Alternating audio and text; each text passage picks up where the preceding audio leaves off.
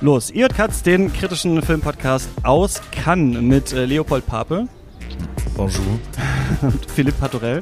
Ja, schönen guten Tag. Und ich bin Christian Eichler. Hi, es ist ganz interessant, weil ihr könnt beide eigentlich so ein bisschen Französisch, oder? Ist es nicht so, äh, Leopold?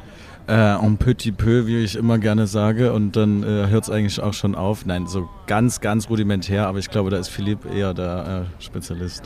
Ja, genau. Also ich bin ja Halbfranzose. Äh, mein Vater kommt aus Paris ursprünglich und bin dann auch größtenteils zweisprachig aufgewachsen. Also ich komme hier vor Ort in Cannes auf jeden Fall auch äh, mit dem Französischen gut zurecht. Ja, das ist cool. Du machst äh, Cinema Forever, eine Filmseite, unter anderem auf, auf Instagram und sowas äh, unterwegs, berichtest so ein bisschen auch hier vom, vom Festival. Wie ist es denn, wenn man richtig Französisch kann hier? Weil es ist ja schon, man hat schon so das Gefühl, man ist eigentlich ein bisschen der Idiot, wenn man immer mit Englisch ankommt und mit den Sekus redet und so weiter. Hast du das Gefühl, äh, du wirst mit noch offeneren Armen empfangen? Also ich habe jetzt da, sage ich mal, überhaupt keine negativen Erfahrungen bisher gemacht. Äh, ich komme überall gut durch. Äh, ich spreche halt mit allen Französisch. Ähm, und ähm, ja, also für mich ist das, äh, ja, wie soll ich sagen, ich komme einfach gut mit allen klar. Das ist eine ganz normale, ich gehe hier, die Leute sagen Hallo, die begrüßen mich alle mit dem Lächeln, also ja. Ist es bei euch anders, oder wie? Nö, eigentlich nicht. Ich hatte das nur halt so gehört, dass, dass das so unfreundlich ist, aber wir haben es ja schon öfter gesagt, es gibt ja dieses Jahr dieses Ticketing-System, was anders ist, womit man überall reinkommt und so hatte ich eigentlich auch das Gefühl, die Leute sind eigentlich ganz äh, äh, freundlich. Wie war das denn? Du warst ja schon mal in Cannes, jetzt dein, dein zweites Mal hier, vor vier Jahren oder sowas? das war da, ne? vor vier Jahren, 2017 genau war ich das erste Mal war hier. War das so schlimm, wie man immer hört, dass es ist? Also schlimm nicht. Ich war halt das erste Mal da und ähm, es ist auf jeden Fall dieses Jahr deutlich entspannter im Vergleich. Äh, einfach dadurch, dass man halt jetzt äh, durch äh, die Corona-Situation äh, super auf das äh, digitale Ticketsystem zugreifen kann und dann im Prinzip die Tickets auch sicher hat, sobald ja. man sie reserviert.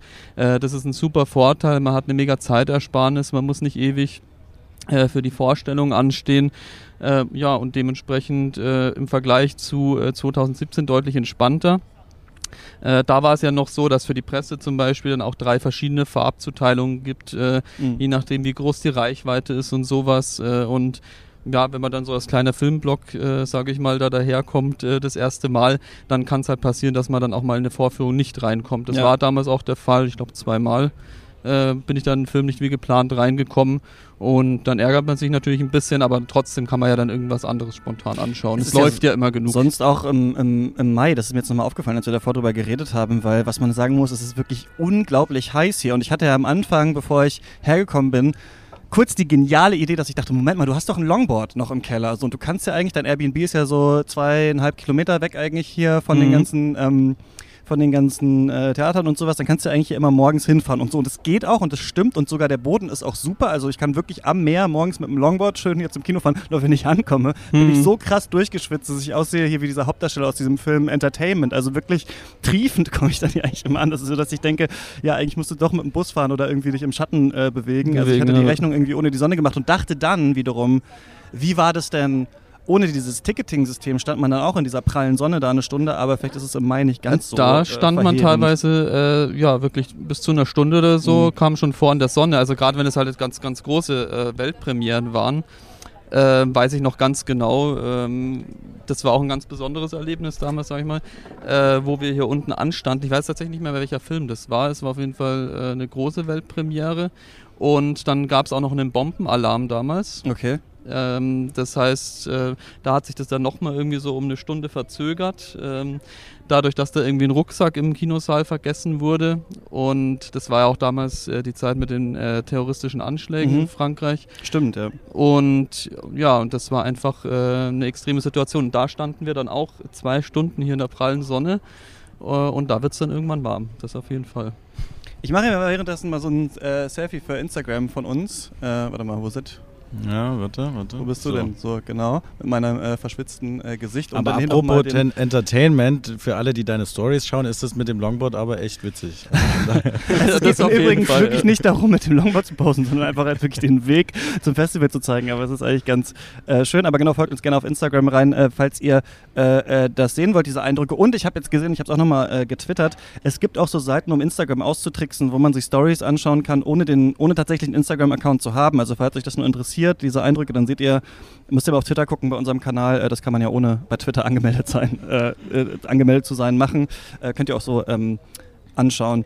Ähm, Leopold, du also eigentlich so ein bisschen zeigt das auch jetzt, dass wir alle wieder miteinander reden, was es doch für ein Vorteil ist, manchmal sich so auf Social Media zu vernetzen, da irgendwie zu kommunizieren, weil ähm, sowohl Philipp, wir haben uns da so ein bisschen über Instagram äh, gefunden ähm, und du warst ja auch Teil des Teams hinter Mein Vietnam. Richtig, also wir haben ja, ja dieses Jahr vom Max-Ophüls-Preis Filmfestival äh, einen Podcast gemacht und nicht von da, aber über das Festival. Das war ein Film, der uns oder mich auf jeden Fall sehr begeistert hat und dann war ich auch mit euch so ein bisschen in Kontakt auf Instagram und da meintest du jetzt wiederum, du bist hier und bist halt vor allem so auf dem Filmmarkt und so weiter unterwegs und das ist ja mega spannend für mich, weil ich weiß darüber wirklich gar nichts. Also ich weiß eigentlich nicht, wie funktioniert das hier, denn Festivals haben ja so verschiedene Säulen was in Cannes interessant ist, finde ich, ist, dass sich sogar, dass sich so Presse und Stars hier stärker berühren, weil manche dieser ähm, Vorführungen dann halt wirklich diese ganze rote Teppichgeschichte und sowas haben, wo dann vorher die Presse noch durchgejagt wird und so weiter. Die Regisseure sind vielleicht mit in den Kinos, aber es gibt ja auch immer noch diese ganze Filmmarktgeschichte. Äh, äh, und du bist halt mittendrin, aber auch zum ersten Mal hier, ne? Ja, ja, genau. Für mich ist das quasi auch eine Premiere hier. Und ähm, der Marché ist leider, ähm, also für das Filmfestival ist, glaube ich, ein Vorteil, ne? weil man auch für besser Tickets bekommt und so weiter. Der Marché allerdings ist relativ leer und es hat schon irgendwie so ein bisschen was Geisterhaftes teilweise.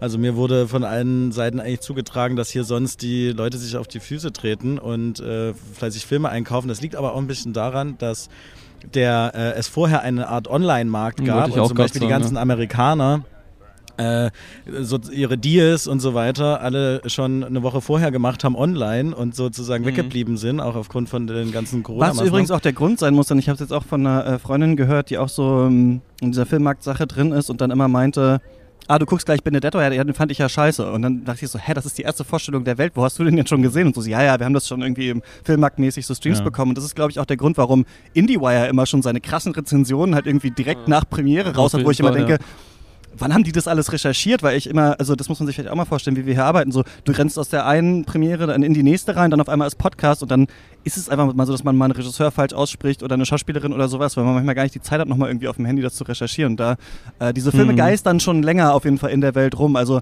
man braucht jetzt nicht denken, dass äh, David Ehrlich von IndieWire sich das alles in fünf Minuten. Nee, wahrscheinlich nee, nicht. Der, der kriegt also sicherlich auch vorher äh, äh, Review-Requests ja. von allen möglichen Leuten, die ihn Links, die dem Links zuschicken, dass er das vorher irgendwie schaut und dann den Review halt rausbringt, wenn der Film rauskommt. Ja, genau, so, oder kurz davor.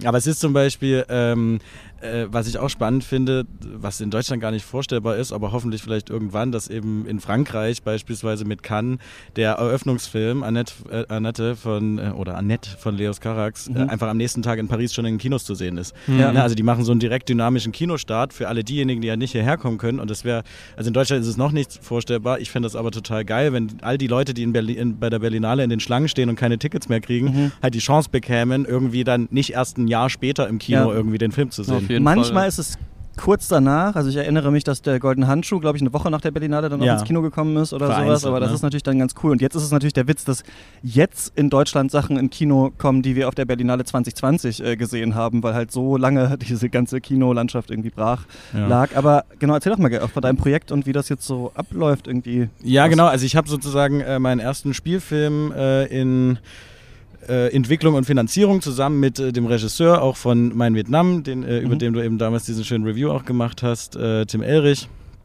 Und wir sind sozusagen äh, kurz davor, äh, in die Vorproduktion zu gehen, warten noch auf eine, auf ein Region, also auf eine Regionalförderung in Deutschland, die mhm. MDM.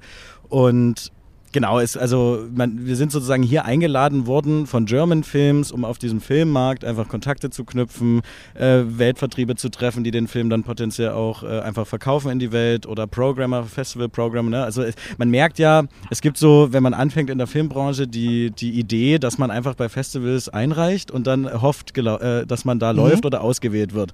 Aber die Realität ist eben doch so, dass auf diesen Festivals so viel passiert, dass quasi die, die Filme schon in ganz, ganz frühen Stadien in die Branche Branche eingeführt werden. Mhm dafür sozusagen irgendwie du selber auch als Produzent natürlich Lobby machen musst, ne? Und dann gibt es äh, Talent Labs und so weiter, ne? Und die sind, die treffen du bist sich Produzent. Ich bin Produzent, mhm. genau so. Ich äh, äh, äh, kümmere mich sozusagen, dass dieser Film äh, finanziert wird, die richtigen Partner findet, bin auch äh, sozusagen stehe Tim, dem Regisseur, ähm, kreativ zur Seite mhm. und unterstütze ihn in allen Belangen, die, die er irgendwie braucht. Und bin jetzt hier in Cannes, um einfach sozusagen Leuten von diesem Projekt zu erzählen. Ich äh, quatsch die einfach auf irgendwelchen Cocktails an und äh, das ist äh, so insofern also eigentlich eine, eine, echt super Chance, auf diesen Festivals zu sein. Diese Akkreditierungen sind ja arschteuer auch, ne? Also mhm. zahlst du gerne mal irgendwie 600 Euro. Für die Filmmarkt. Für diese ja. Filmmarktakkreditierung zahlst du 600 Euro oder irgendwie sowas. Äh, das ist, glaube ich, bei der Berlinale auch nicht anders und da ähm, ist sozusagen German Films, also diese Promotion-Agentur, die für äh, deutsche Filme im Ausland einfach Pro Promotion macht, die haben uns also eingeladen, vier Produzentinnen, also noch drei äh, neben mir, die auch einen ähnlichen Film, quasi in einem ähnlichen Stadium haben wie hier, wie hier und haben uns hier eingeladen und wir gehen hier auf ähm, Panels, Workshops, sind, äh, es gibt so ein Producers Network, da kann man sich treffen, mit anderen Producern reden über die Chancen, Schwierigkeiten, Möglichkeiten, wo man hingehen sollte, wen man treffen sollte. Ne? Also es wird sich ja da auch viel ausgetauscht, wie in, in vielen anderen Branchen auch und da ist es natürlich, wie du auch sagst, einfach was anderes, wenn man äh, auch vor Ort ist. Ne? Mhm. Also diese Online-Festivals, auch wenn das äh, natürlich auch wieder eine andere Chance bietet, ne, um sich zu vernetzen, mhm. ist dann doch das hier bei einem Glas Wein zu äh, stehen oder zu sitzen oder abends sich auf irgendeiner Party zu treffen oder selbst im Screening nebeneinander zu sitzen und zufällig jemanden kennenzulernen, eine Riesenchance, um auch, weil du, weißt, also mein, mein äh, das, was ich am meisten bisher gelernt habe, äh, würde ich zu beschreiben vielleicht mit so You never know. Ne? Weil du triffst jemanden und du weißt nie, wo und in welcher Rolle du diesen, äh, diese Person irgendwann mal wieder triffst. Mhm. Ja, also das ist, äh, die sind jetzt vielleicht, keine Ahnung, Assistant äh, in einer Assistenzenrolle ah, okay, oder sowas. Ja. Und, aber in fünf Jahren, und ich fange ja auch gerade erst an, und in fünf oder zehn Jahren sind die aber dann in einer Head-of-Position, wo die mhm. natürlich, also wo das ja alles Menschen sind, mit denen ich mich hier jetzt vernetze, die ich wahrscheinlich meine ganze, also meine ganze Karriere in dieser Branche immer wieder treffen werde. Und dafür ist es schon toll, hier zu sein. Und da ist auch der Vorteil, dass dieses Jahr etwas weniger los ist einfach äh, ist der Vorteil, dass die viel äh, zugänglicher sind alle. Ne? Also mhm. dass die viel die einfacher sich genau, ja. mit, die, mit dir auch mal wirklich hinsetzen und auch mal wirklich reden. Auch wenn du nur ein äh, sozusagen noch unwichtiger kleiner junger äh, Nachwuchsproduzent bist. Ja? Mhm. Versuchst du denn da jetzt Gibt es dann so drei mega wichtige Leute, die du versuchst auf dem Gang irgendwie abzugreifen oder quatscht man einfach jeden an und tauscht mit allen Nummern aus und erzählt jedem so ein bisschen dasselbe? Und also, musst du auch jetzt mit einem Deal nach Hause gehen? Also ist es quasi so. Äh also ich äh, habe mich schon davor davon verabschiedet, mit einem Deal nach Hause zu gehen. Ich glaube, das ist eher mal Gesicht zeigen, mhm. eine Karte dalassen, über das Projekt reden. Die meisten sagen dann, also wenn ich jetzt zu einem Weltvertrieb zum Beispiel gehe und sage, hey, wir haben hier ein tolles Buch, das wird äh, ein starker Nachwuchsfilm, neues, äh, neuer deutscher Film sozusagen, ja, Nachwuchs äh, quasi eine neue Riege des äh, deutschen Drehbuch Films. habt ihr schon. Drehbuch haben wir schon, genau. Und dann, Oder was ist der Stand genau? Mit was gehst du denn dahin? Äh, ich gehe mit einem, ich habe so eine Art äh, One-Pager-Flyer, wo so mhm. ganz kurz das umrissen wird, auch nicht zu viel. Ne? Die Leute mhm. wollen auch nicht zu viel wissen. Die haben auch keine Zeit, also ja. die haben jetzt nicht Zeit, sich irgendwie ein ganzes Buch hier durchzulesen, äh, Drehbuch, sondern die kriegen dann irgendwie so eine halbe Seite von mir. Ich pitch denen das innerhalb von 10, 20 Minuten. Dann gibt es ein paar Nachfragen über Zielgruppen, über äh, innerer Konflikt der Hauptfigur. Also alle diese äh, Dinge, die dann irgendwie vermeintlich geprüft werden, um zu schauen, ob dieser Film was kann und ob er äh, erfolgreich sein kann, auch in, im Kino und auf mhm. Festivals. Äh, und dann geht man letztendlich da mit der Ansage raus, meldet euch doch einfach mal wieder, wenn ihr einen ersten Schnitt habt. Also wenn ihr in den Film gedreht habt und äh, die erste Schnittversion gemacht habt, dann äh, zeigt uns das doch nochmal mhm. und dann kann man in diese Festivalstrategie dann gehen gemeinsam. Ne? Und wenn du jetzt natürlich einen riesen Name wie irgendwie ähm, Leos Carax oder mhm. Ähm, in Deutschland vielleicht äh, Christian Petzold oder irgendwie oder sowas so, bist, ja, dann kommst du natürlich mit einem Drehbuch an und dann hast du vielleicht schon, dann weiß man bei Christian Petzold, der wird wieder eventuell also beim nächsten Film weiß man es jetzt nicht, aber zumindest hat, äh, ist er ja bekannt dafür, immer wieder mit denselben äh, Schauspielerinnen auch zu arbeiten und dann weiß man schon, was das für ein Film wird und dann geht so ein Weltvertrieb auch schon vorher geht, schon mal drauf. Mhm. In unserem Falle wird es, denke ich, so sein, dass wir erstmal beweisen müssen, dass das ein toller Film wird. Mhm und dann mit diesem Schnitt äh, nochmal hinkommen. Aber dann haben die zumindest von mir schon gehört. Dann mhm. kann ich denen schreiben, hey, wir haben uns letztes Jahr in Cannes äh, kennengelernt wir haben ja schon mal geredet, äh, ihr habt schon mal ungefähr von dem Projekt was gehört und hier ist jetzt was zu schauen. Ja, und kriegst du andere Deals mit? Kriegst du so mit, was wird dir gerade so angeboten, was ist in es der Mache oder weiß ich nicht was, irgendwie solche Sachen, die uns interessieren? Ja, es ist ja, es ist ja total spannend, dass äh, diese, was jetzt hier vor uns gerade liegt, die, die, äh, die, Zeitschrift, es gibt also so eine Daily-Zeitschrift, mhm. also nicht nur von Variety, auch von Screen Daily und so weiter. Und da werden so Branchen-News auch veröffentlicht. Mhm. Wer hat welchen Film gerade gekauft und so, ne? Also da kann man sozusagen so ein bisschen schauen, welcher Weltvertrieb die Rechte für welchen, äh, für welchen Film gerade erworben hat. Das sind auch oft nicht nur Filme, die äh, hier im Festival in der äh, Official Selection laufen. Das sind ja ganz oft auch Filme, die einfach generell auf diesem Filmmarkt Ja. rumschwirren, die gar nicht auf dem Festival hier dabei sind, die aber von den Weltvertrieben angeboten werden. Also zum Beispiel ähm, äh, was habe ich jetzt äh, letztens drin, was habe ich da drin gelesen? Äh, Gab es irgendwie von äh, einen Dokumentarfilm, der irgendwie, den, von denen hatte ich noch gar nichts gehört, äh, der irgendwie da schon die Rechte äh, ähm, verkauft hat, vorher schon für Territorien und so. Ne? Also Mhm. das, äh, das wird dann da veröffentlicht, kann man auch nachlesen. Hm. Äh, jetzt so ein prominentes Beispiel habe ich jetzt nicht. Das sind ja Deals, die werden lustigerweise nicht auf dem Filmmarkt gemacht, sondern also die großen Firmen, die Match Factory und so und also diese ganzen großen Ja. äh, Weltvertriebe, die Kanal Plus und so, die haben quasi in den Hotels, vor denen wir hier sitzen, auf der Croisette ihre Apartments oder Suiten und die machen dort ihre Deals. Also die haben ihre Stände gar nicht hier auf diesem offiziellen Mhm. Palais-Filmmarkt, sondern die Ganz mieten sich dann dort hinten exklusiv in ihre Hotels ein und lassen sich dann die Termine kommen Ja. weil die natürlich mit ganz anderen Leuten reden als jetzt äh, das in Anführungsstreich- äh, Anführungszeichen Fußvolk, Hm. ne, was äh, sozusagen vielleicht noch eine Ebene weiter drunter. äh, Mr. drunter Tarantino will see you now. Da gibt es doch so, ein, Genau. so eine Story, wo Tarantino Once Upon a Time in Hollywood gemacht hat und dann mussten die Leute, glaube ich, zu ihm nach Hause und das Drehbuch, also Leonardo DiCaprio und ich glaube Brad Pitt mussten dann zu Tarantino Die nach Hause nach und da Hause, lag es genau. dann und dann konnten sie das dann lesen und dann konnten sie wieder gehen, so ungefähr. Weil doch, ich glaube, bei Hateful Eight ist doch geleakt irgendwie dieses Drehbuch. Wahrscheinlich war es deswegen. Das war doch dann der Film schon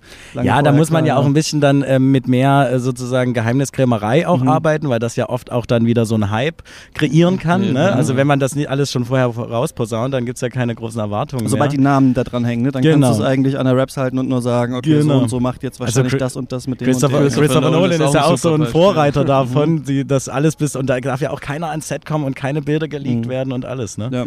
Ja. Aber stimmt, in der Filmbranche ist es transparenter als auf jeden Fall in der, weiß nicht, Videospielbranche, wo man manchmal wirklich gar nicht weiß, woran gearbeitet wird. Das kriegt man in der Filmbranche ja schon Das kriegt so man auf bisschen diesen mit. Märkten halt mit. Und das, was ich vorhin meinte, es gibt eben zum Beispiel diese Work in Progress. Da wird schon mal, da werden, also zum Beispiel in Frankreich gibt es in Les Arcs ein Festival, da wird, äh, gibt es eine Work in Progress Sektion. Da können also Filme, die gedreht wurden und Beratung im Schnitt oder in der Postproduktion, also wenn ein Film dann zusammengeschnitten und mit Ton und weiter und so weiter und so fort ähm, veredelt wird.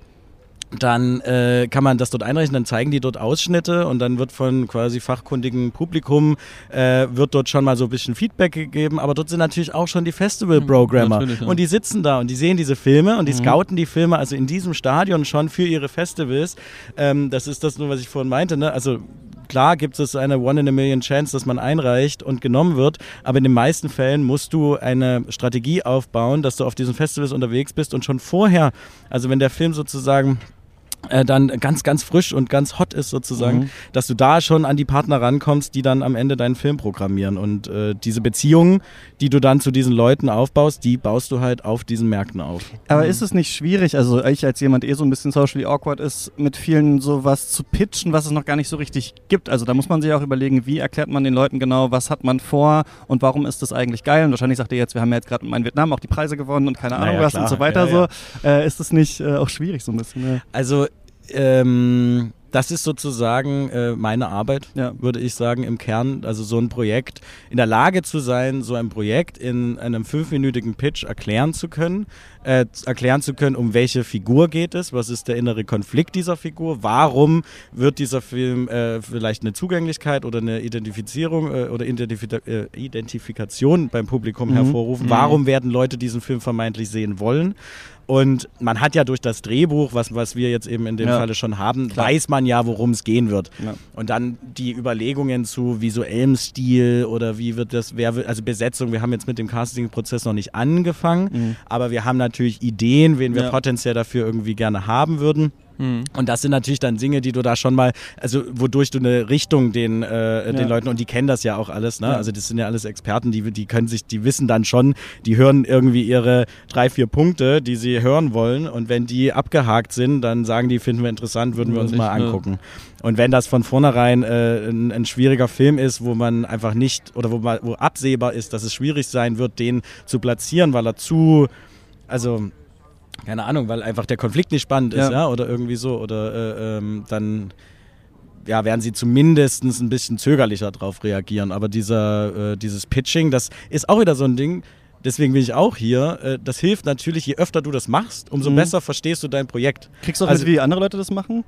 Ähm, ja, schon. Also jetzt so meine äh, äh, Kolleginnen hier, mhm. mit denen ich ja auch da bin. Äh, wir haben uns da vorher auch zusammengetroffen mit so einer französischen äh, Produzentin, mhm. Dominique Welinski, die uns so äh, eine Art Coaching gegeben hat, um uns zu also ums Feedback zu geben, wie wir pitchen und so. Und da habe ich das natürlich auch mitbekommen. Und dann kann man sich ja auch gegenseitig so ein bisschen Feedback mhm. geben und helfen. Also das ist auch schon cool hier wiederum dass die Leute, die sehr äh, empfänglich sind, ne? also die drücken dir jetzt nicht eins rein, wenn du irgendwie den Pitch nicht so gut machst. Mhm. Ähm, aber also mir, ich mache sowas auch gerne, muss ich sagen. Ja. Also mir fällt das jetzt auch nicht sonderlich schwer. Ich finde es auch äh, irgendwie schön auf diesen Cocktails dann irgendwie zu stehen und mit irgendwie Leuten zu reden. Die sind ja auch alle lustig. Ja? Das sind ja alles tolle Menschen in Aber dieser das sind Branche. ja auch letztendlich hauptsächlich eins zu eins Gespräche, oder? Genau, du, manchmal kannst du auch einfach zu einem Stand hingehen. Natürlich mhm. machst du dir besser vorher einen Termin. Ne? Es gibt so eine Plattform noch, die heißt Sinando. Äh, die, die, wird für alle großen Festivals eigentlich benutzt. Da hast du alle Leute gelistet mit ihren ähm, ah, okay. Zuständigkeitsbereichen, mhm. ob sie da sind oder nicht, wie du sie erreichen kannst, bei welcher Firma sie arbeiten, in welcher Position sie arbeiten. Und dann klickst du dir die durch, die du interessant findest, schreibst denen kurz eine Mail, sagst, ich komme morgen mal 15 Uhr vorbei, wenn das für euch passt. Mhm. Äh, und dann pitchst du denen das Projekt. Und äh, die hören natürlich 10.000 dieser Pitche über die, über die 10 Tage hier. Aber du vergewisserst dir ja auch immer wieder selbst, worum es in deinem Film geht, wenn du das machst. Ja. Ne? Also wenn mhm. du probierst, diese Worte dafür zu finden und das zu erklären, hast du die Chance, auch wieder neue Dinge über dein Pro Projekt rauszufinden und das ist eigentlich auch, äh, auch geil, sich da zurück zu versichern. Ne? Jetzt sind ja. wir aber lange da rumgetanzt. Kannst du uns äh, mal erklären, worum es geht oder ist das noch zu geheim? Also ich würde es nicht zu weit ausweiten, einfach ja. ähm, äh, so weil es ja sozusagen auch noch nicht in Sack und äh, Tüten ist, dass wir diesen Film, so wie er jetzt geplant ist, umsetzen. Aber es geht im Groben um eine Familiengeschichte und äh, den Schwierigkeiten dieser Familie im äh, Umgang mit einem schizophrenen Familienmitglied. Mhm. Genau, aber das ist, äh, mehr würde ich darüber jetzt erstmal noch nicht verraten. Okay. Machen wir dann irgendwann den Callback, wenn der Film dann von A24 äh, rausgebracht wird. Also so ein bisschen der deutsche The Father, oder wie? Wie bitte? So ein bisschen Richtung der deutsche The Father. Den kenne ich gar nicht der mit äh, Anthony Hopkins. Ach so, der Vater, ja, ja, ja. Genau. Ja, na, anders, denke ich. Ne? Also da geht es ja sozusagen aus der Sicht des ähm, Dementkranken. Ne? Also ah, okay. da ist man mhm. ja im Erfahrungs, im Erfahrungs, äh, in der Erfahrungswelt des Kranken selbst. Mhm. Und äh, bei uns äh, geht es quasi nicht äh, um die innere Erfahrungswelt des Kranken, sondern eher um die Dynamik äh, in der Familie um den Kranken herum. Ah, okay. okay. Ja.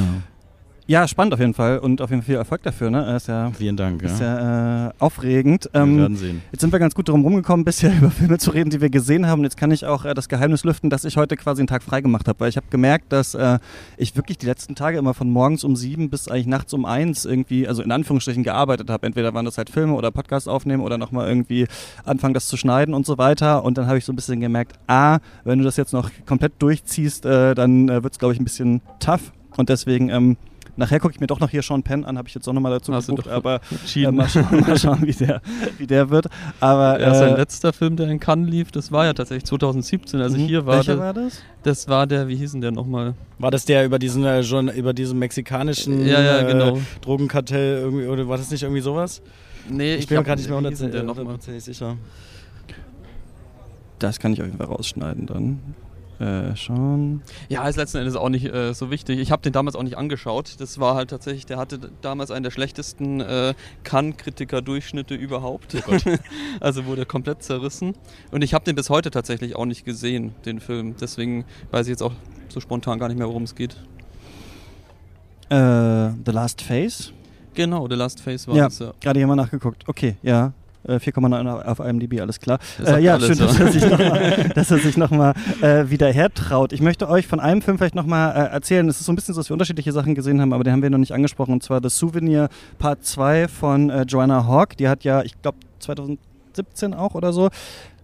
Nee, oder war das letztes Jahr? Äh, den ersten Teil ähm, davon äh, gemacht. Da ging es um äh, so um eine Liebesgeschichte zwischen einer jungen Filmemacherin und so einem bisschen älteren Typen, der sich äh, ausgibt, dass er im International Office irgendwie arbeitet und so eine ganz wichtige Figur ist und sehr auch kühl und distanziert eigentlich mit ihr spricht, aber auch viel über ihre Kunst. Und irgendwann in diesem Film kommt immer weiter raus, dass er eigentlich äh, heroinabhängig ist.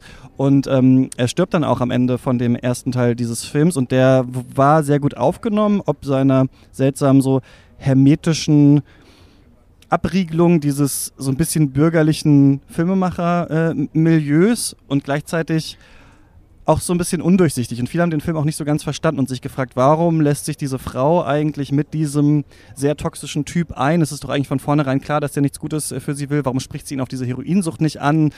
er arbeitet scheinbar beim International Office, aber will, da, will die ganze Zeit Geld von ihr. Was ist da eigentlich los?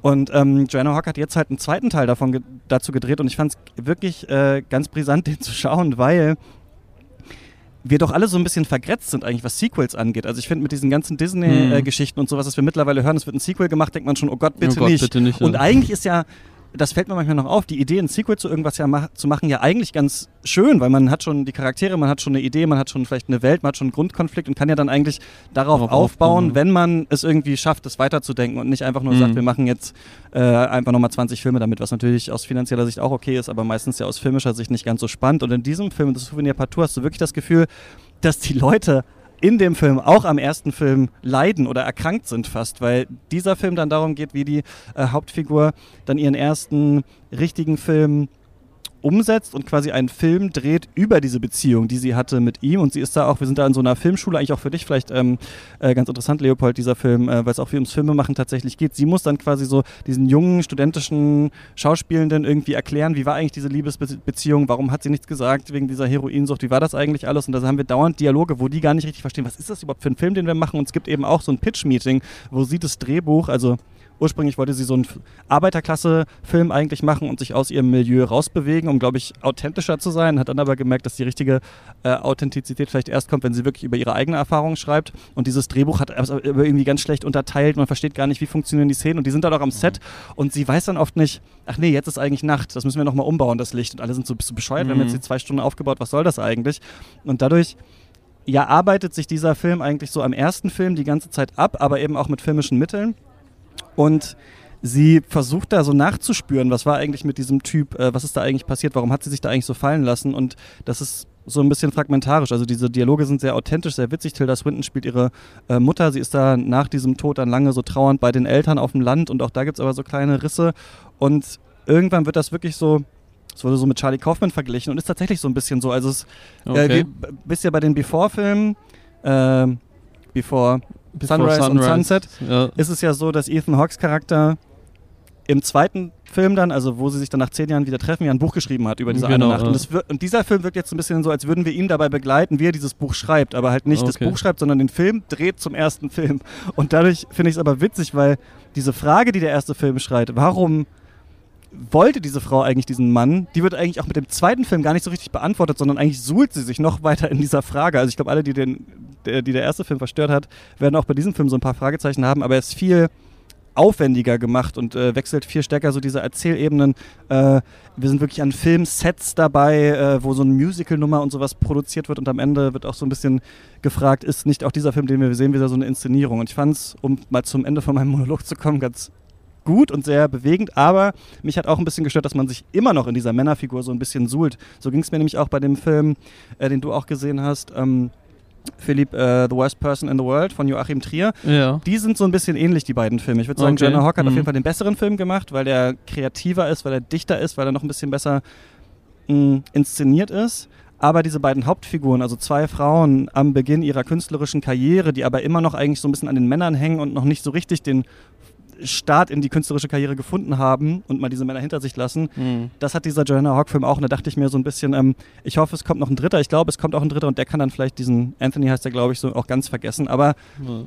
äh, man hat halt auch diese, also auf jeden Fall ist es hm. letztes dazu cool zu sehen, wie man auch ein Sequel machen kann zu eigentlich einem relativ simplen Film und ja. den quasi in dem zweiten Teil dann so analysieren kann. Also das da gibt es auf jeden Fall eine große Empfehlung von mir. Ja. Wie fandst du den Joachim Trier, den Worst Person in the World? den mochte ich tatsächlich auch sehr, sehr gerne. Also ich bin ja mittlerweile eigentlich auch ein guter, sage ich mal, äh, Joachim Trier-Fan. Ich mhm. mochte seinen Oslo 31. August sehr, sehr gerne. Fand seinen äh, psychologischen Horrorfilm, kann man das ja nennen, also Coming-of-Age-Horrorfilm, Thelma. Ähm, den fand ich fantastisch. Äh, das ist für mich äh, 2018 kam der, glaube ich, raus, ähm, war das damals einer meiner Top 5 äh, Filme des Jahres. Und äh, dementsprechend hoch war natürlich auch meine Erwartung an den mhm. neuen Joachim Trier-Film, ähm, weil ich es einfach sehr schätze, wie er halt so über ja, junge Erwachsene äh, erzählt, den Alltag schildert, ähm, einfach diese poetische, ja, die poetische Art und Weise, wie er halt auch mit seiner Kameraarbeit erzählt ähm, und die Charaktere einfach in den Fokus rückt. Äh, das finde ich immer super interessant. Und ja, aber um jetzt auf das zurückzukommen, was du gesagt hast, ähm, bei Julien Douze Chapitres, also das ist der französische Titel äh, für The Worst Person in the, World, ähm, ist tatsächlich halt so, obwohl der halt eine Geschichte von einer N20 äh, und N20erin erzählt, die halt so versucht, äh, ins Leben zu finden. Also die weiß nicht so wirklich, was soll sie studieren. Also da studiert sie am Anfang äh, ja erstmal, macht sie erstmal ein Arztstudium. Genau. Ähm, dann äh, wechselt sie in die Fotografie und mhm. äh, da kommen noch andere schreiben, ja, dann hat sie genau, so. dann arbeitet sie plötzlich in einer Bar. Ähm, also die probiert sich halt überall aus, ist schon Ende 20. Ähm, auch alle möglichen äh, ja, Liebesaffären. Also ich finde das super interessant, wie er halt äh, mal wieder so aus dem Alltag eben erzählt. Ähm, aber trotzdem halt tatsächlich, da ist halt zu sehr ein bisschen so die männliche Perspektive, das was du gerade mhm. dem äh, im Vergleich zu dem Joanna Hawk angesprochen hast ähm, die er da halt einnimmt. Ist ähm, er natürlich auch so ein Typ, er findet dann scheinbar diese Männercharaktere auch interessant. Ich finde aber, ich hatte den halt als viel giftiger erwartet, als er dann war, weil Patrick Walinski so ein bisschen, hatte ich auch schon gesagt, äh, in unserer ersten Folge gesagt hat, es geht da ganz viel auch um Cancel Culture und so weiter, das ist ja aber eher eigentlich nur ein kleiner Teil. Aber ich muss sagen, mir gefallen in Das Mädchen und die Spinne hatten wir auch von den äh, Zürcher Brüdern auch solche Charaktere. Mir gefallen eigentlich diese jungen, ähm, Frauencharaktere, die auch so ein bisschen skeptisch sind, was diese ganze Männerwelt abgeht. Also ich hatte nicht so das Gefühl, sie hängt diesen Männern wirklich auch so nach. Sie macht das, das auf mit keinen Fall. Sie und sie guckt das, ja. sich das an und sie ist auch gerne mit dem zusammen. Genau. Aber sie trifft Selbst dann, dann am Ende, wo dann so ein bisschen rauskommt, worauf läuft das hinaus, hat man nicht das Gefühl, das zerstört jetzt ihr Leben, äh, als wir dann sehen, wie da eine Geschichte so zugrunde geht, sondern das ist auch so ein bisschen, merkt sie auch, ja, das ist tragisch, sicherlich, dass diese Beziehung vorbeigeht und dass vielleicht auch eine andere nicht ganz funktioniert hat, aber ähm, also ich hatte eben Kritiken gehört, zum Beispiel auch bei Critic.de im Podcast, äh, wo es so hieß, es gibt ähm, es geht eigentlich nur um die Männer und sie ist so ein bisschen das Anhängsel und das hatte ich nicht nee, das also Gefühl. das auf keinen Fall. Also das Gefühl hatte ich auch nicht. Also ich finde halt natürlich, äh, dass, ähm, dass die Männer eine wichtige Nebenrolle spielen, das auf jeden Fall in ihrem Leben. Ähm, und dass sie halt, aber ich glaube, es geht halt auch sehr um äh, Selbstzweifel, so welchen Job möchte sie machen und so weiter. Sie hat halt sich noch nicht 100% äh, selbst gefunden. Das ist halt so ein wichtiger Punkt in dem Film, ja. wo halt dann auch so ähm, ja, Themen eine Rolle spielen, wie sie auf ihren Freund dann äh, auch so die Vergangenheit mit ihrem Vater projiziert und solche Punkte. Ähm, das sind ja alle, alles wichtige Themen und wie die äh, von dem Film angesprochen werden und dann teilweise auch mit dem Humor, den der Film dafür benutzt, mhm. das finde ich echt super. Ähm, wo sie halt dann äh, mit dem Fremdgehen zum Beispiel auch zögert, weil sie eigentlich mit ihrer aktuellen Beziehung gar nicht mehr so 100% zufrieden mhm. ist, aber nicht äh, fremdgehen möchte. Und da ist ja wirklich dann eine Episode, das ist eigentlich meine Lieblingsepisode. Ja. Ähm, super erzählt, super geschrieben, ähm, wo sie dann auf einer Party oder sich auf eine Party schleicht ähm, und dann halt dort im Prinzip äh, versucht, die Grenzen äh, zu forschen. Wie weit kann sie mit einem fremden Typen gehen, äh, ohne dass es noch, äh, noch kein Fremdgehen ist. Mhm. Ähm, und das ist halt wirklich super amüsant dargestellt. Da hatte der nämlich echt gute Ideen, fand ich auch. Also ich fand, der war da wirklich auch einfach witzig umgesetzt. Also sie geht dann da auf diese. Und das fand ich sehr selbstbestimmt von ihr, dass sie dann einfach auch also von einem Freund so zum nächsten ist. Gerade am Anfang sehen wir das ja so, wie sie den einen kennenlernt und den nächsten und immer so auch faszinierend wirkt ja auf diese Männer und dann wirklich diese Hochzeit da crasht, einfach aus Langeweile und dann diesen Typ da trifft und die sich dann eigentlich verlieben und sagen, okay, wir können, was können wir alles machen, ohne fremd zu gehen? Genau. Und dann gehen sie halt zusammen voreinander aufs Klo zum Beispiel genau, oder sowas, ja. weil das ist ja irgendwie noch kein Fremdgehen. Dann gibt es halt diese schöne Szene, wo sie dann so eine Zigarette raucht und er ihr den Mund, äh, den Rauch aus dem Mund in seinen zieht und sowas. Ja. Und das fand ich einfach irgendwie auch niedlich gemacht. Er hatte viele ja. solcher ähm, viele solcher schönen Ideen, Einfälle, ja. auf jeden Fall. Hast. Ja, also ich sag mal so zum Abschluss, also eine der kleinen Schwächen ist einfach für mich von dem Film, warum ich sage, der ist jetzt nicht mein Lieblingstrier äh, zum Ende hin, äh, dass der halt sich zum Ende hin ein bisschen so in die Länge zieht, halt mit diesen zwölf Kapiteln. Ich weiß halt auch nicht, inwiefern die zwölf Kapitel da, in denen der erzählt äh, wurde, für dich so Sinn gemacht hat. Ähm, weil ich finde, also die, diese Aufteilung selbst ähm, ja, macht am Ende irgendwie für mich nicht so viel Sinn. Hätte man genauso gut, sage ich mal, wie so ein blaues, eine warme Farbe, mhm. äh, so an einem Stück erzählen können und äh, ja. Ich hatte erwartet vorher, dass wir viel krassere Zeitsprünge und Beziehungssprünge haben in diesem auch, ja. Film durch diese Kapitelstruktur, weil ich dachte, okay, mhm. das ist jetzt vielleicht ihr ganzes Leben oder es ist eben nicht nur, sind nicht nur diese zwei Beziehungen, das hat mich dann auch so ein bisschen verwundert. Ich mochte daran aber so ein bisschen das Fragmentarische, dass man nie genau wusste, wo sind wir jetzt gerade und dadurch so seltsam. Also es gibt am Anfang so eine Szene, wo die mit ihren Eltern seinen Eltern da auf diesem Landhaus sind und dann fängt sie so an zu tanzen und dann haut sich da die Mutter oder was diesen Kopf äh, an, an, an so einer Deckenlampe oder so, was die sich umgeworfen hat und blutet dann da und dann brüllen die da rum und so. Das fand ich war ganz gut getroffen. Oder wo sie einmal beim Vater ist und er schenkt ihr so eine Regenjacke und äh, dessen neue Tochter hat irgendwie diese gleiche Regenjacke. Da sind so ganz viele kleine Beobachtungen, die ich ganz Das schön fand. Aber, Fall, ja. aber vielleicht jetzt, weil wir das zum letzten Mal jetzt über diesen reden. Es gibt eine Szene, in der, ähm, wie sage ich das, ohne das zu, zu spoilern, jemand ähm, wahrscheinlich sterben muss und dann äh, zu, zu einer anderen Person sagt, ich erinnere mich bestimmt an Dinge von dir, die du selber schon gar nicht mehr weißt. Und wenn ich Das sterbe, war eine der stärksten dann werden die weg sein. Und das fand ich irgendwie sehr ähm, Das war bewegend, extrem diese bewegend, Szene. also diese diesen Szene, Gedanken, ja. dass natürlich, und das stimmt ja total, also dass sich andere Leute einfach an andere Sachen von einem erinnern, die man mal gemacht hat, die man von sich selber gar nicht mehr weiß. Mehr und auch dieses ja. Wissen äh, geht dann weg. Das wird dann. Gänsehaut, wenn du nur drüber Also der Film hat auf jeden Fall ja, sehr, sehr emotionale Momente auch. Ähm, und ja, also sobald der im Kino läuft, ich glaube, der hat ja noch keinen deutschen Kinostart, äh, sollte man sich den auf jeden Fall anschauen. Denke ich auch. Ich habe gesagt, das ist die norwegische Dakota Fanning, aber ich meinte Johnson übrigens, ist mir dann auch aufgefallen. Aber genug jetzt zu diesem Film. Da machen wir jetzt wirklich den Deckel drauf, denn über den haben wir jetzt wirklich in jeder Folge schon geredet. Ähm, Leopold, du bist doch irgendwie mit den Machern von Le Magnetique irgendwie verbandelt, auch durch euer Projekt, und den hast du auch gesehen, den Film. ne? Genau, Les Magnétique in der äh, Cansen, also in der Directors Fortnite-Sektion. Äh, den fand ich super. Ich muss ehrlich sagen, dass ich das hin und wieder einfach mal brauche. Ein Film, aus dem ich rausgehe und eine gute, La und gute Laune einfach habe. Also jetzt nicht nur irgendwie überwältigt bin von der Emotionalität oder so, äh, sondern wo ich einfach rausgehe und denke mir, ach schön, es war auch einfach, es ist ein, ein Film, er spielt in den 80er Jahren, ein junger, äh, ein junger Franzose, der auf dem Dorf aufwächst, äh, macht mit seinem Bruder und noch ein paar anderen Leuten eine kleine Radiosendung, Radio Warschau. Okay. Und ähm, die haben eine total geile Zeit, bis er dann irgendwann, er ist so der Techniker, ne, er schraubt quasi an den Rädern und so weiter und ähm, er wird dann irgendwann eingezogen zur Armee und muss gehen und lernt vorher aber seine große Liebe kennen Hm. und lebt dann in Berlin.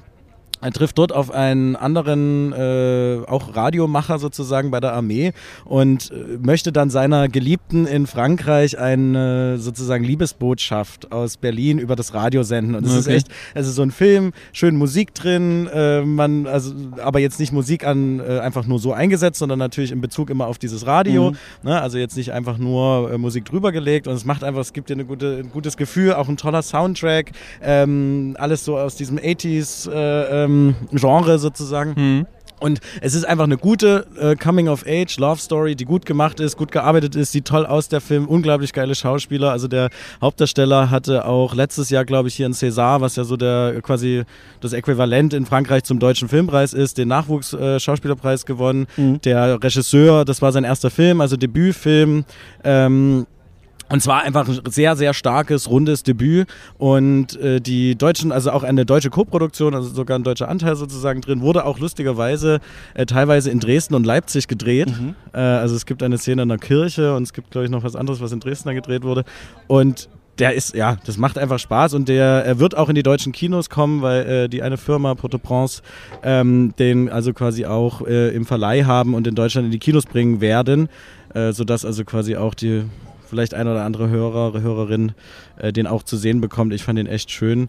Äh, Im Vergleich zu manchen äh, Filmen aus dem Programm, die eben doch auch oft natürlich schwierige äh, Themen hat, die ja poli- äh, politisch äh, wichtig sind, aber teilweise eben auch manchmal ein bisschen runterziehen. Und da finde ich, ist es hin und wieder ganz schön, zwischendurch mal ein, ein gutes Gefühl zu bekommen. Total. Also auch die Filme, die einen rausreißen oder mal was anderes äh, bieten, bleiben oft länger im Gedächtnis. Magnetic Beasts heißt der auf Englisch. Magnetic, ja genau. Mhm. Wie, aber wenn du Problemfilm ansprichst, du hast doch, äh, Philipp, noch ähm, La Fracture gesehen, oder? Von Katrin Corsini. Und ist das, ich habe hab gehört, das ist irgendwie der Gelbwestenfilm oder sowas? Das ist ein bisschen so der Gelbwesten-Film, genau. Ähm, also der Divide heißt er auf Englisch, beziehungsweise dann äh, die Spaltung wird er dann auf Deutsch heißen, denke ich mal. Mal schauen, wie die den dann nennen.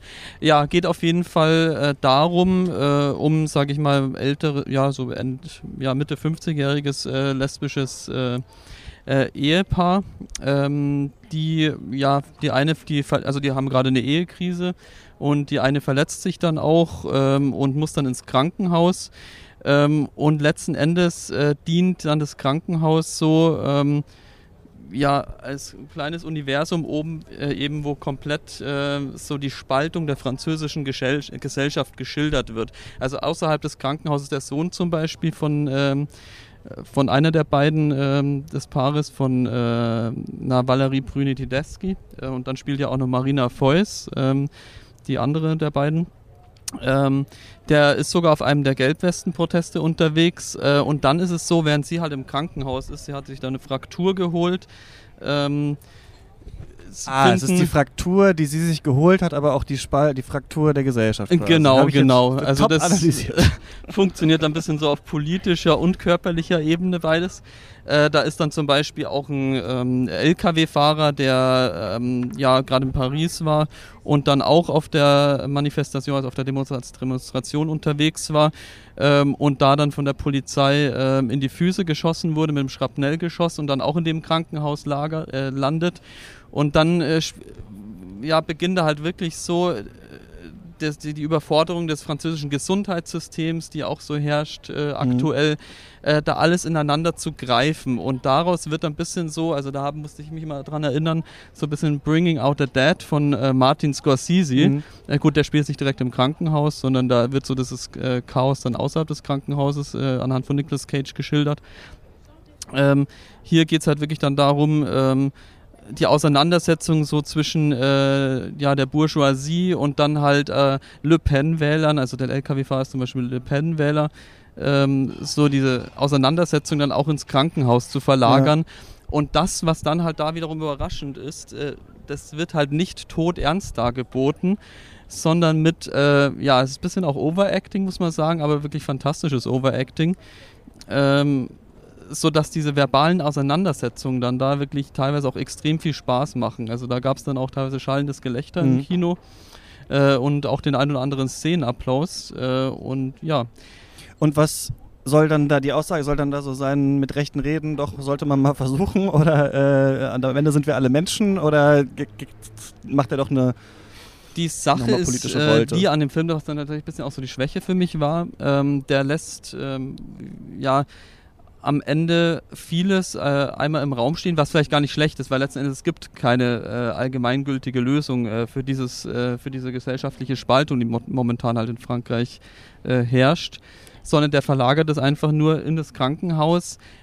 Nur der übertreibt es dann auch der Film irgendwann. Also da passiert dann zu viel, ähm, dass dann Schwangerschaften, alle möglichen anderen Verletzungen dann äh, auch noch die andere Demonstranten, die Zuflucht in dem Krankenhaus suchen mhm. und dann die Polizei versucht auch noch in das Krankenhaus einzudringen. Also da passiert dann irgendwann viel zu viel auf einmal. Ähm, und dann ist der Film auch so ein bisschen äh, thematisch überfordert am Ende, aber trotzdem sorgt er halt am Ende für Diskussionen und das ist halt, ähm, also man kann sich wirklich gut über den Film austauschen und ja, und das ist halt letzten Endes, was meiner Meinung nach auch wichtig ist. Ja. Dafür sind ja diese Festivals auch irgendwie da, ne? um irgendwie ein bisschen so ein Austausch. Ja, über auch äh, über diese die gesellschaftlichen Themen dann reden zu können, die in den Film angesprochen werden. Ne? Das auf also jeden Fall, genau. Da frage ich dann doch jetzt dich auch nochmal, äh, Philipp, denn es gibt ja dann auch immer Filme, über die müssen wir dann eigentlich öfter reden oder müssen wir noch ein paar mehr Meinungen äh, einholen. Ähm, wie fandst du denn äh, den neuen Verhufen-Film? Wie fandst du Benedetta? Benedetta ist bisher mein äh, Lieblingsfilm auf dem Festival tatsächlich. Ähm, hat mir gestern schon mal kurz angeteasert. Äh, ich habe auch schon eine Kritik mittlerweile geschrieben, mhm. die auch schon online ist. Und ähm, ja, also so im Nachhinein, also soll ich nochmal kurz zusammenfassen, um was es geht? Nö, Oder brauchst du nicht, das haben wir gestern gemacht. Habt ihr gestern schon gemacht, gleich, genau. Ja. ja, also ich finde halt letzten Endes, wie Paul Verhufen in dem Film so diese kirchlichen äh, Mechanismen so auseinander nimmt ähm, daraus dann so einen äh, Non-Sploitation-Film macht, ähm, wo ja, dann eben auch mit Lesben, Sex und so weiter. Aber das sind halt dann immer so im Prinzip so ein bisschen so Randnotizen, äh, mhm. wo man dann wirklich super sich drüber amüsieren kann. Und trotzdem passiert da dann im Hintergrund äh, nochmal so viel mehr. Also das ist halt so ein Film, den man auch auf so viele Art und Weise nochmal so universell interpretieren kann. Allgemein halt so über ja, über institutionelle, ähm, wie soll ich das jetzt ausdrücken am besten? Gewalt vielleicht, ja. Ja, nicht unbedingt. Autoritäre Strukturen. Autoritäre Strukturen, wie man sich halt aber auch innerhalb von Institutionen äh, mit Lügengebilden, indem man, sage ich mal, ähm, auch intellektuell vielleicht anderen überlegen ist, mhm. ähm, dadurch ähm, einfacher nach oben kommen kann, ähm, obwohl man es aber vielleicht mit der Gesellschaft gar nicht gut meint. Ähm, also ja, das ist also das finde ich als sehr spannend, wie das halt so dargestellt wird. Halt noch nach, ja. Also auch es funktioniert für mich halt so auch ein bisschen so auf politischer Ebene super gut, äh, obwohl es ein Film ist, der in einem Kloster spielt. Ja, oder gerade äh, aufgrund dessen, ne, dass auch die Frage ist, okay, wie wird man überhaupt zu einer heiligen äh, Figur tatsächlich? Also Verhoeven war ja so stark auch am echten Jesus interessiert und hier haben wir ja noch mit so eine neue Figur quasi, die dadurch äh, heilig wird und dann die Frage ist, wie echt ist das eigentlich und so weiter. Ja, ich fand auch, äh, werden wir noch paar Meinungen auf jeden Fall uns zu einholen. Ist auf jeden Fall ein Film, ähm, der meiner Meinung nach und deswegen, ich finde das auch so fantastisch, weil das ist halt so ein Film, der ist, der ist clever, der provoziert, äh, der unterhält äh, gleichzeitig äh, äh, enorm, also ist extrem kurzweilig auch, also die Zeit ist, war für mich äh, total schnell rum. Mhm. Ähm, und das ist halt was meiner Meinung nach, was man heutzutage so nur noch ganz, ganz selten im Kino zu sehen bekommt.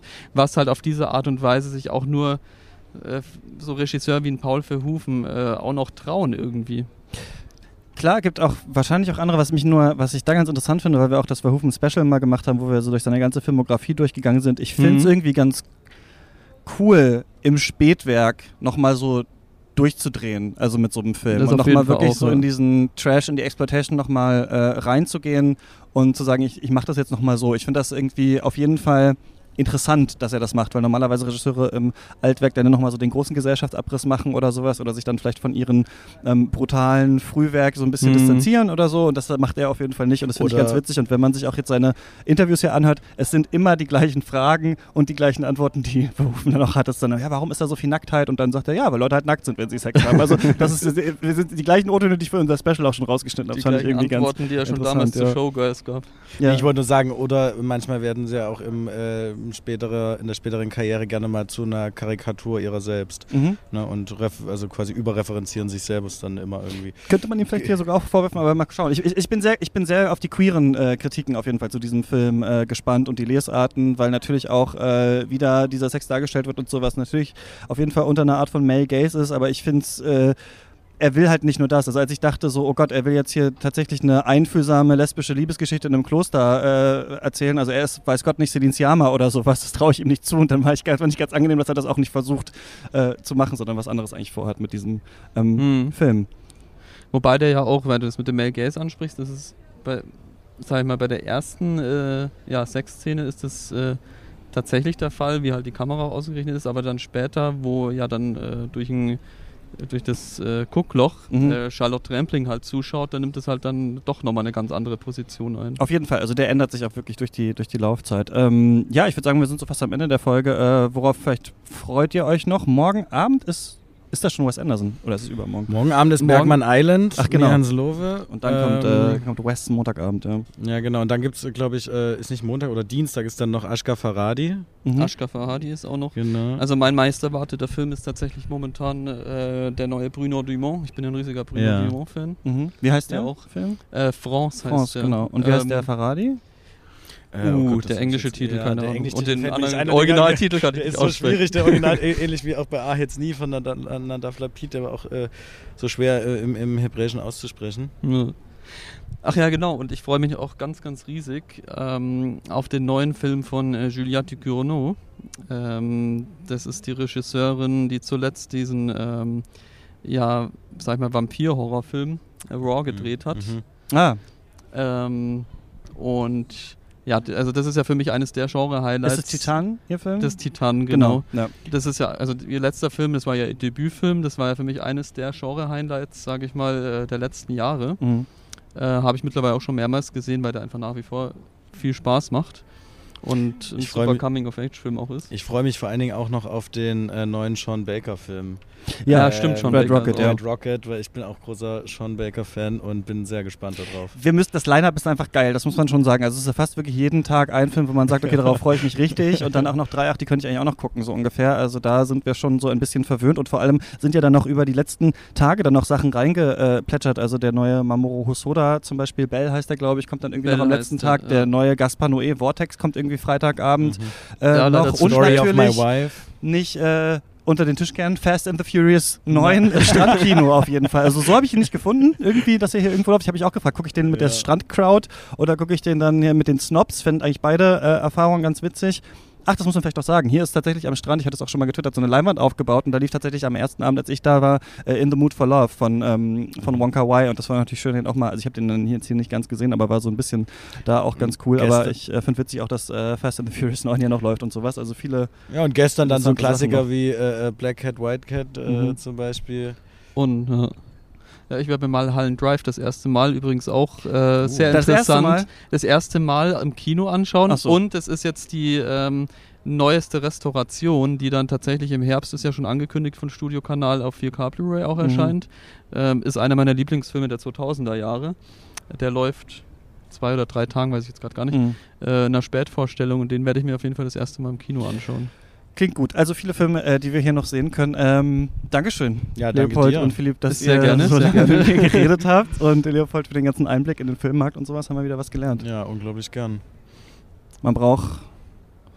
Man muss wissen, worum es im eigenen Film geht und dann, wie man ihn. wie Das sollte ihn- man im besten man Fall vorher besten wissen. Wobei noch eine Sache, also es passiert natürlich auch oft, dass äh, im Nachhinein im Schnitt ganz viel neu entsteht. Also Ja. es passiert ja auch mal, dass man vorher was plant, was man halt einfach nicht so umsetzen kann und dann wird was ganz Neues draus. Das ist aber auch spannend. Ja. Wir hören uns morgen wieder und dann spreche ich unter anderem über den neuen Sean Penn-Film mit Daniel äh, Kotenschulte. Ähm, macht's gut, bis dann. Schönen Abend.